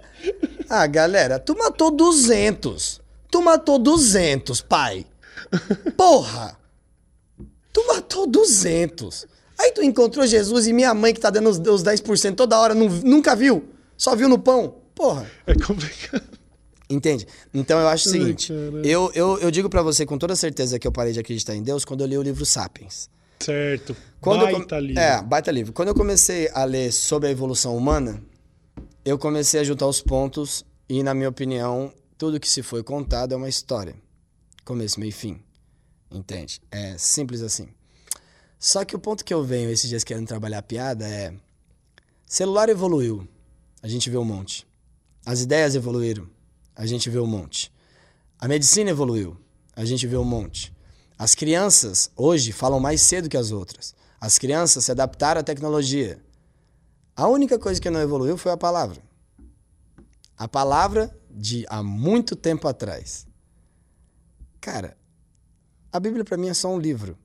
E quando eu falo que é só um livro, eu digo para mim. Quando a Bíblia é sagrado para você, saiba, o seu sagrado não altera o meu não sagrado. E o meu não sagrado não altera o seu sagrado. Porque quando o seu direito começa, o meu não para, o meu continua. O meu, meu amigo Vitor Camejo me falou isso e eu vou sempre levar isso, entende? Você tem direito de pensar que Deus existe e eu tenho direito de pensar que não existe e a gente pode discordar e seguir. A CNN esses dias fez uma- uma- um comercial que é temos que aprender a discordar. E essa frase eu levo pra minha vida, entende? Só que eu gosto de paradoxo. Então eu gosto de poder falar algo para as pessoas pensarem. Claro. O livro mais vendido do mundo é a Bíblia, mas o segundo é Harry Potter. Você vê muita gente rezando, mas ninguém de Nimbus 2000. Você até vê os moleques jogando quadribol no Ibirapuera, mas é uma cena que eu prefiro não ter visto. tá ligado? Agora a grande questão é, Cauê, se eu pegasse uma criança que não tem nada na cabeça e ao invés de eu falar pra ela que Deus existe, se eu jogasse naquele buraco água pra virar um poço e a água dissesse que Deus tem uma cicatriz na testa, óculos redondo, sacode uma varinha e quando fala lumos a luz acende. Qual é a possibilidade dessa criança, sem referência do Deus popular, acreditar que Deus é Harry Potter? 100%, mano. 100%, porque você consome religião e Deus e que maconha é uma droga desde que você não tem escolha pra decidir. E aí quando você tem escolha pra decidir, as suas escolhas já foram feitas. Uhum. Por isso que eu, eu sou a favor de que batizado cristão tinha que ser a partir dos 18. mano. É, porra. Vai batizar o nenê. Eu não queria ter Eu fui batizado na igreja cristã, na católica, mano. E aí, pai, qual é que é a fita? é eu não, eu não tinha é?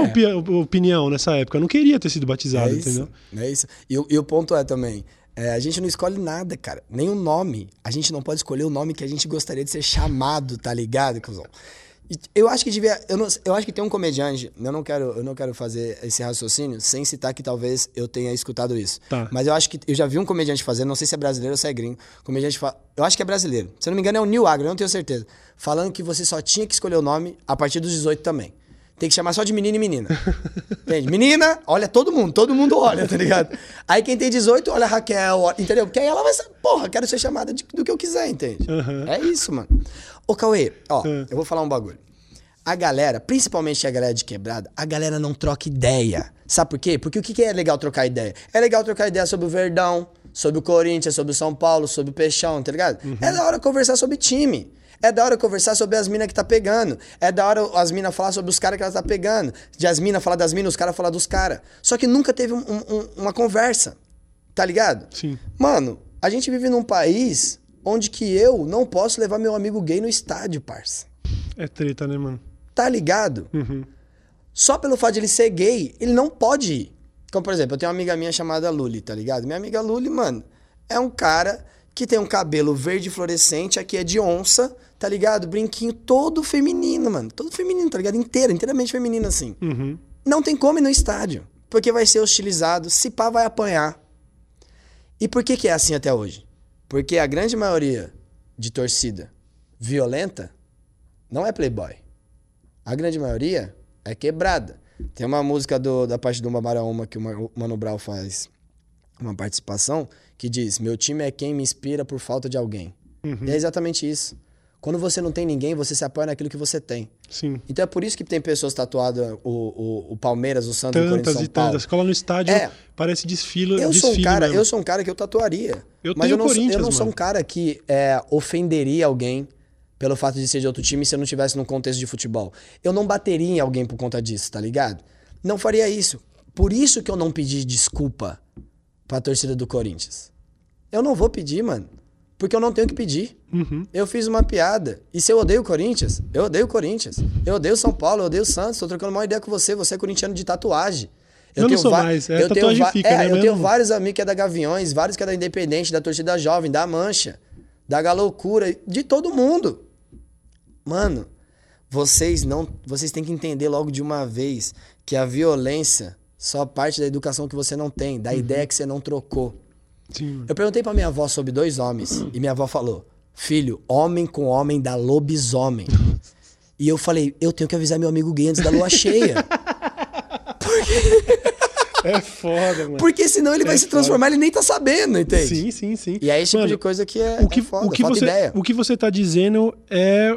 Eu, eu concordo inteiramente que é a gente só odeia o que a gente não entende. Exato. Você con- convive um dia inteiro com uma pessoa trans, Uhum.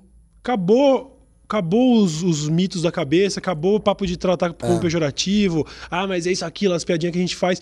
Você só precisa do contato, entendeu? A partir do momento. É por isso, é, eu volto a falar da importância que é você ter trazido a quebrada pro palco É e sobre como eu gosto do rap por causa disso e tudo mais.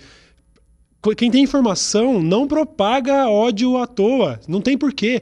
E, e- e é por isso que depois de, de velho, só que eu fui deixar de intolerância, você começa a ver outras pessoas vindo a- de peito aberto falando, Cauê, você tá errado, mano. Ou, ou vê isso aqui, tal, tal, tal. Você vai e e encontra pessoas que praticam. O outro é evangélico, a outra faz macumba. Mano, troca uma ideia, você vai ver. Tá todo mundo querendo um mundo melhor. Só É isso, isso. mano.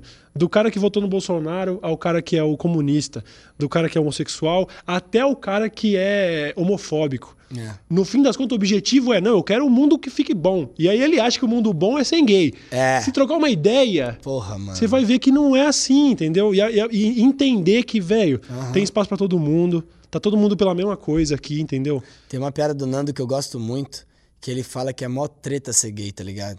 Porque o gay, presta atenção, eu sou hétero, eu vejo uma mina, independente se ela é gay ou não, eu vou lá trocar uma ideia. Porque a chance de eu dar ideia numa mina que é lésbica e ela ser uma completa de uma idiota é quase nula. Tá ligado? Uhum. Agora, pro gay, meu parceiro, ele tá numa guerra, moleque. Ele fala, porra, que quem é gay, quem é hétero, bicho. Vou tentar me identificar, entendeu? Não Exatamente. dá. E aí, pra todo mundo que tá ouvindo e assistindo, eu quero que você um dia chegue pra um amigo seu de quebrada e pergunta assim, ó. Se um cara chega pra você e fala assim, oi, tudo bem? Meu nome é, sei lá, Guilherme, eu achei você mó gato. Posso pegar seu telefone? Pergunta a reação. Pergunta assim, ó. Se o cara chega e te aborda assim, o que, que você falaria? De 10, 9 manda o cara tomar no cu. Uhum. Então as minas que você dá ideia tinha que te mandar você tomar no cu também? Tinha, tinha, se for pensar Tá por esse ligado? lado, né? É isso, por esse é isso. lado, né? Então, por exemplo, esses dias um maluco veio me dar ideia no Instagram.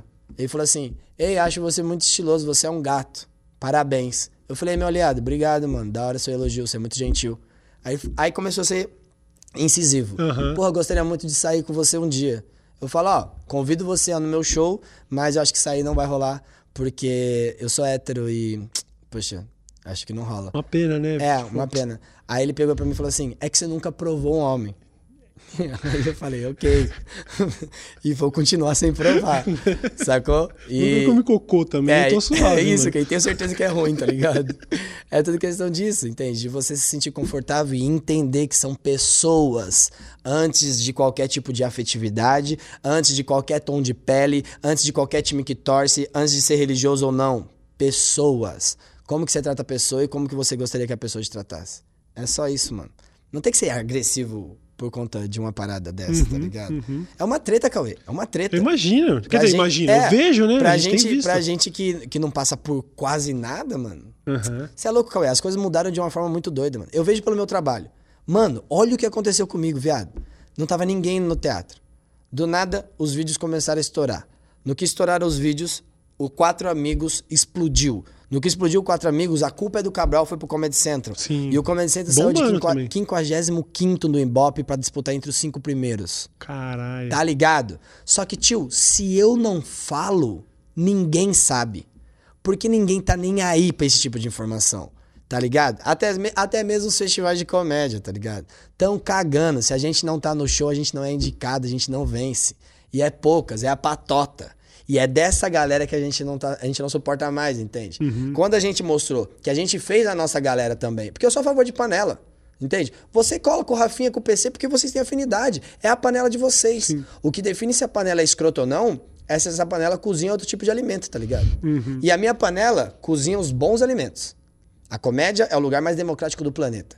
Existe todos os conceitos machistas por conta da mulher, o julgamento de que mulher não é engraçada, existe. A Mas na comédia mas isso é o reflexo do que é o mundo. é apenas a piada. Se Uhum. você é bom de piada, você fica. Se você não é bom de piada, você sai.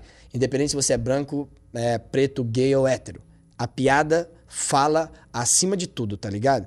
E, mano, ver o Quatro Amigos fazendo tudo que fez. Ver o Culpa do Cabral, tipo, na, sei lá, quinta, sexta temporada, tá ligado? Daqui Uhum. a pouco o programa tem 10 temporadas. Quem é que tem 10 temporadas, tá ligado? De uma parada. Entende? Sim. E aí a gente, de 55 cai pra 5 e ninguém sabe. Como é que ninguém sabe? Ninguém sabe, Cauê. Como é que não é notícia? Tá ligado? Esses dias, Yuri Marçal levou 2 mil preto Não tô falando du ah, duas mil pessoas, não. Tô falando duas mil pessoas preta pro show. Não saiu em lugar nenhum. O maluco levou dois mil pretos no teatro, no Rio de Janeiro. Dois mil. Dois mil. Olha essa representatividade. Uhum. Ele coloca até no, no Instagram dele, tá ligado? As pessoas não vão porque eu sou engraçado. E sim pelo que eu represento. Sim. Olha o que tá acontecendo. Não é notícia, irmão. Tá ligado? A comédia é vista como uma merda às vezes. É, é uma doideira, cara. Ah, velho, eu ia falar pra você, o que vocês fazem hoje, vocês, vocês propagam a notícia, entendeu? O que você tá fazendo aqui agora, não pela minha plataforma, vo- pelas suas mesmo. As pessoas estão se informando. A a internet, a- acho que, é- lógico que a internet é a grande aliada da comédia stand-up no Brasil. Nunca teria tido nem os Rafinhas e os Danilos e os Porchat se não tivesse sido a internet como plataforma. E aí, aos poucos, na moral, foda-se portal, foda-se prêmio. Esses dias- Vocês é. são o jornal, tá ligado? Então, Vocês mas, tem- são a mas mídia. temos que ser. E, e Cauê, quando tu bate um milhão de exibições, tu tem que falar, parça. Aí, batemos um milhão, olha que zica, pra todo mundo entender que você tá trampando. Uhum. E, que a, e que a medalha, ela é um quadro que tem que ser visto. Entende? Eu Uhum. fui no Laboratório Fantasma esses dias do MC, eu tava trocando ideia com o Leandro e tal. Aí ele falou assim, mano, cola aqui pra gente trocar uma ideia. Aí ele falou assim, mano, aqui é a exposição. E é tipo assim, passa a recepção e já tem uma exposição de todos os bagulho. Uhum. Tio, você entra, você é até intimidado, mano. Você fala, caralho, viado, fizeram tudo isso já? Eita porra! Foda, né? Ele falou, pois bem, agora você sabe mais do que a história que a- você acha que a gente já contou. Tem uma outra história pra cá. E aí, quando você conhece mais dentro, você, por dentro da parada, você fala, caralho, mano, tem outra represent- representatividade. Esses dias, eu ganhei o prêmio no meu show solo do Só Agradece como melhor texto. Cauê Moura, nunca na história da comédia brasileira um uma comédia stand-up foi indicada junto com peças de teatro como melhor texto. Caralho. Nunca na história brasileira ganhou. Foi indicado pela primeira vez, venci pela primeira vez. Você não sabe, Cauê. Eu tô sabendo agora, A pessoa moral. que tá escutando não sabe. Eu fiz um vídeo onde não é o meu vídeo que viralizou. É um vídeo de 10 minutos. Tipo assim, agora tem 950 mil exibições, tá ligado? E são 950 mil pessoas que agora pelo menos sabem o que tá acontecendo. Porque a grande massa não sabe. Por quê? Porque não é notícia. Agora o Di faz a piada de Suzano, saiu no Globo, saiu, sei lá. é, cara, foi na Record, cara. Saiu daquele programa de comediante faz piada, tá ligado? Sim. E o Di sabe o que fez? Abriu ele o empresário uma, uma cervejinha e foi tomando e falando: caralho, é uma piada lá, viado. Quando os caras perceberem que é só uma piada, os caras vão ficar muito envergonhados. Aham. Tá ligado? É, e, e vão perceber porque gente como você está fazendo. E não pode se acovardar nesse momento. É. Porra, se você caralho. acredita no bagulho, você tem que fazer mesmo, entendeu? É isso Não mesmo. tem, não tem outro caminho. É- é- os, os portais de notícia, as- os jornais tradicionais, cada vez mais desesperados e. Eu vi, eu vi, a notícia essa semana aí, saiu. é, Bruna Marquezine se manifesta com relação à polêmica do Neymar. Aí Bruna Marquezine foi abordada tal, tal, foi perguntada sobre o Neymar. É, não vou falar nada sobre o Neymar. Virou notícia. É notícia. Virou notícia. Porque gera clique. Então, você vai me desculpar, mas é isso. Vocês são a mídia, vocês são o jornal daqui pra frente. É. Porque a mulher. Vamos falar sério, eu tô dentro do UOL aqui, mano. E aí os caras, eu sei que vão, vão, vão ter, vão entender, não vão me chutar pra fora. É isso. Mas quem, que, que moleque de 12 anos hoje em dia vai abrir um portal pra ler notícia, mano? Não vai, tudo mano. Que, tudo que ele interessa tá sendo comunicado pelas pessoas que ele se interessa. Você quer saber sobre o Thiago Ventura, ele segue o Thiago Ventura. É. Foda-se. E a galera quer cada, vez, quer cada vez mais o resumo do bagulho. E aí quando fala, e qual que é o resumo? O resumo é o slogan, o resumo é a manchete, tá ligado? O resumo é, é a Bruna Marquezine se manifesta. A pessoa nem sabe. Ela olha pra tela e fala assim, você viu que a Bruna Marquezine falou do Neymar? Falou do Neymar, O quê? hein? Não sei, vou ver agora. Aí anima. E é nada, não falou nada. E aí o moleque colocou duas mil pessoas lá, ninguém falou nada. Eu recebi um prêmio, não foi citado. Porra, eu sou fã do Fábio Porchat pra caralho. Porchat chegou pra mim e falou: Eu vou fazer questão de falar pra todo mundo o que aconteceu. Porque quando eu, do stand-up, que sou do stand-up, ele falou: Eu sou do stand-up. Quando eu escuto falando bem de vocês, eu falo: Ah, será? Eu questiono. E quando falam mal, eu protejo. Eu não preciso te proteger. Quando eu questionei, falaram pra eu assistir seu show. Essa. O Porchat ter falado isso e depois eu ter recebido o prêmio que o Fábio Porchat produziu e eu subi e o Jô tava na plateia aplaudindo o moleque de Taboão da Serra e ninguém fala nada, parça. aí os caras falam assim: ah, é, na moral, esse Thiago Ventura aí se acha, tio, ele pede pro Di Lopes falar para. Eu nunca pedi pro Di Lopes falar nada. Todas as vezes que ele vai me anunciar, ele fala. E ele que mudou a porra toda. Senhoras e senhores, existe uma comédia antes e depois de Thiago Ventura. Quando ele fala isso, é ele falando, galera, olha só, a gente tem que falar o que tá acontecendo porque vocês não estão nem aí. Uhum. Tá mudando e não vira nada, não vira notícia, entende? Uhum. Porra, esse podcast, não só esse comigo, os podcasts que vocês estão fazendo, é vocês trocando uma ideia com a minha rapaziada, com a minha mulherada, tá ligado? Uhum. A galera de quebrada vai olhar o papo que tá acontecendo aqui agora e vai falar: Cara, essa é a ideia aí mesmo. Eles são acostumados com não, o, o Cauê. Eles são acostumados com não vai dar. Quando eles veem um sim, por isso que tem representatividade. Sim. Entende? Por que, que a galera de quebrada ganha dinheiro e a primeira coisa que faz é lançar um Golfão Sapão, é lançar uma Roda Aro 17? Porque pela primeira vez virou sim, tá ligado, cuzão? E você não tem que julgar essas pessoas, você tem que falar, aí, da hora. Só que você tem que julgar a pessoa quando ela muda com você por conta do poder aquisitivo. Claro, claro, claro. Tá ligado? Então, mano, pô, o cara é, lança um golfão. Lança um estilo, lembra do estilo amarelão? Lembro, Porra, joga o bagulho lá no chão, hora 17. Aí os caras não põem isso filme, mas anda com, com o vidro levantado. Quer dizer, eu quero que você me veja que estou aqui, mas eu não vou trocar ideia com você. Aí você é um pau no cu. Agora, se você mantém quem você é, vivendo o seu sucesso, eu acho que é aí que você vira inspiração. Eu acho que é aí que você fala, ó, que moleque da hora, que mina da hora, tá ligado? É aí que você dá o exemplo. É, eu acho que é meio isso. Caralho, mano. E você tá dando exemplo pra caralho, tiozão. Pois é, mano. Eu tenho um pouco de, eu tenho um pouco de vergonha quando eu falo umas paradas. Por mais que eu sou um cara que falo, eu tenho um pouco de vergonha, porque até quando que eu vou fazer boas piadas, tá ligado? eu não sei, mano. E se esgotar o bagulho? Eu acho que é infinito. Mas Uhum. é, até quando que o meu gatilho vai ser maneira? Tipo, porque tem muita gente que odeia acting. Tem os comentários que eu acho muito engraçado, que eu recebo esses comentários tem 10 anos. É o comentário que eu mais, que eu mais recebo. Esse moleque é engraçado porque ele se mexe. tu quer que eu vire tetraplégico, irmão? Qual que é a fita? Qual que é? Se for só o texto, eu vou, mandar, vou escrever, você lê o bagulho. É, irmão, sabe por que, que eu me mexo? Porque eu gosto de acting. Acting é um gatilho. Se você não gosta, tá tudo bem. Olha essa galera rindo. Como é que tu não entende isso? Como é que tu não entende o volume? Entende? Caralho, é um volume de risada muito alto. Por mais que eu não goste, eu entendo. Sacou? É isso. Olha os moleques fazendo, olha as minas fazendo. Porra, tu vai no show da Mel Maher, mano. É uma chuva de piada. Piada, cara. Geralmente um comediante de stand-up não é uma regra, mas do que o Seinfeld falou foi: a cada 12 segundos tem um gatilho cômico. A Mel faz em, sei lá, 9, 8, 7 às vezes. É uma mina trabalhando demais de um, de um jeito muito doido. A Bruna Louise, mano. A Bruna Louise voltou recentemente pra comédia. Ela publica vídeo semanalmente que dá um milhão. Não sai em lugar nenhum. É uma mina falando sobre ser mulher, sobre os bagulhos, sobre os problemas, sobre o posicionamento, a opinião. Ninguém fala nada, tio. Sim. É muito esquisito, Cauê. Ah, mas isso daí, eu, eu acho que, como eu, como eu disse, a molecada de hoje já não vai buscar informação nos lugares que se buscava, entendeu? A gente pode parar de se preocupar cada vez mais, gradualmente, não pode ignorar ainda todos os portais, os jornais, mas gradualmente, mano, é isso. Você vai, você como consumidor de conteúdo, vai formatar o que você quer receber. E aí eu vou saber tudo do Thiago Ventura, eu vou saber tudo da Bruna Luiz. E foda-se. A olha- comunicação evolui, mano. é, mas você tá, você- você- é, o bagulho é, você não- vocês não vão dar espaço? A gente vai tomar então, acabou. É isso, mano. É o que a internet fez, é o que o stand-up tá fazendo. quer dizer, faz também. É A isso. internet deu voz a pessoas que nem eu e você, mano. É. Tá ligado? Jamais, jamais teria arrumado um trampo de apresentador na TV, até porque eu nem queria. Eu só fui fazer porque era desse jeito. Não, vou falar sobre esse bagulho que eu acho que eu precisava falar disso aqui, hein? Falar disso aqui também. De repente as pessoas estão ouvindo, mesma coisa você. Não, é sobre isso aqui que eu quero falar. Não tem essa de grandes corporações com grandes interesses falando, não, ô Thiago, mas se você falar de maconha, mano.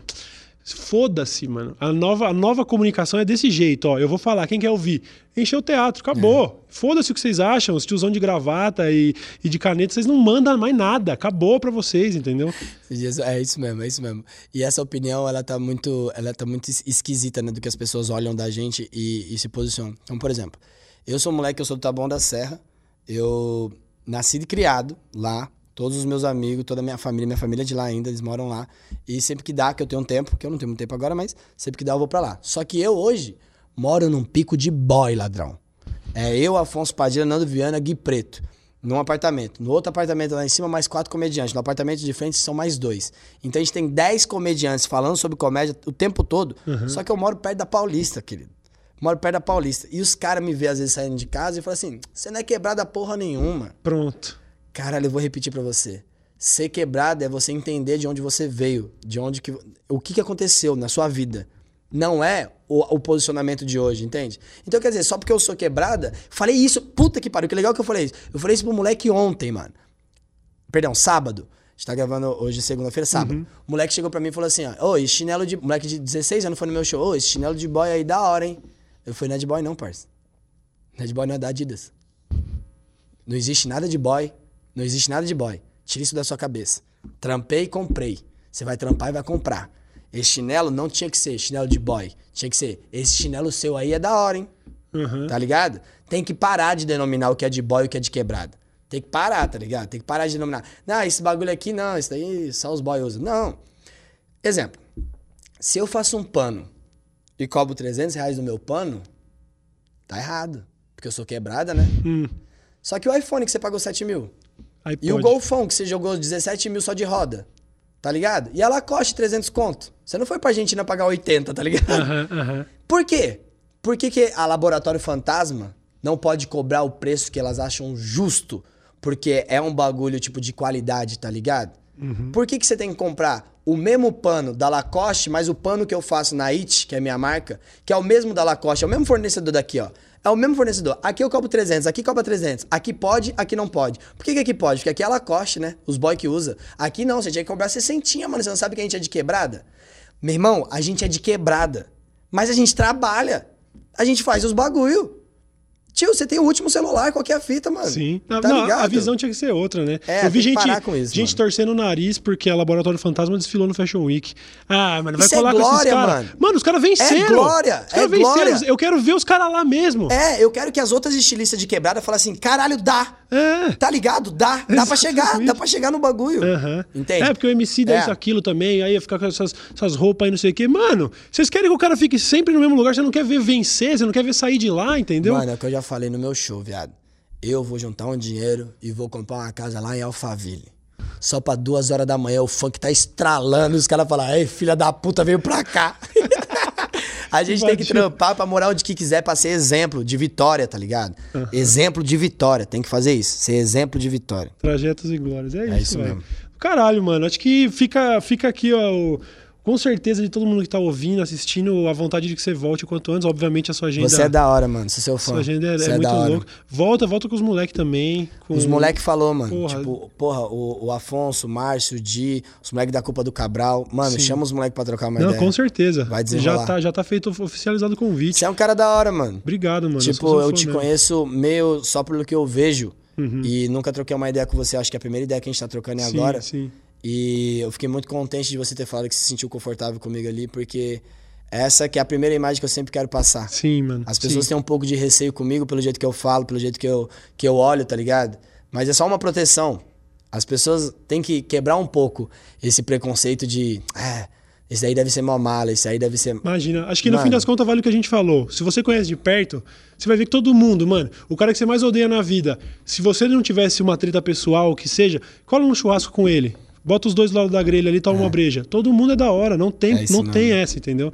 Fico feliz mesmo que você tenha vindo. Eu também tô muito feliz, mano. de Da hora pra caralho. Cê- Espero que mano, sua audiência tenha curtido aí. Puta, eu tenho certeza, não preciso nem, nem falar nada. Você, você tá rodando aí então com o, o Poucas, Porra, obrigado. certo? O, o- eu tô em cartaz em alguns lugares. Certo. É, Sexta-feira eu tenho um elenco rotativo com comédia ao vivo, onde que a gente, sempre que tá a data em São Paulo, a gente reveza ali com os comediantes que tem. Então, comédia ao vivo já pode ficar esperto, que sexta-feira, meia-noite, no Teatro Renaissance tá lá.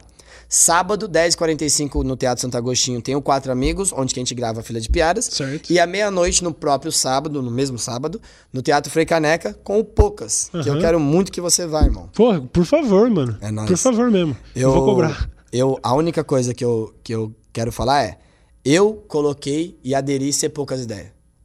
Tá ligado? A tudo, a tudo.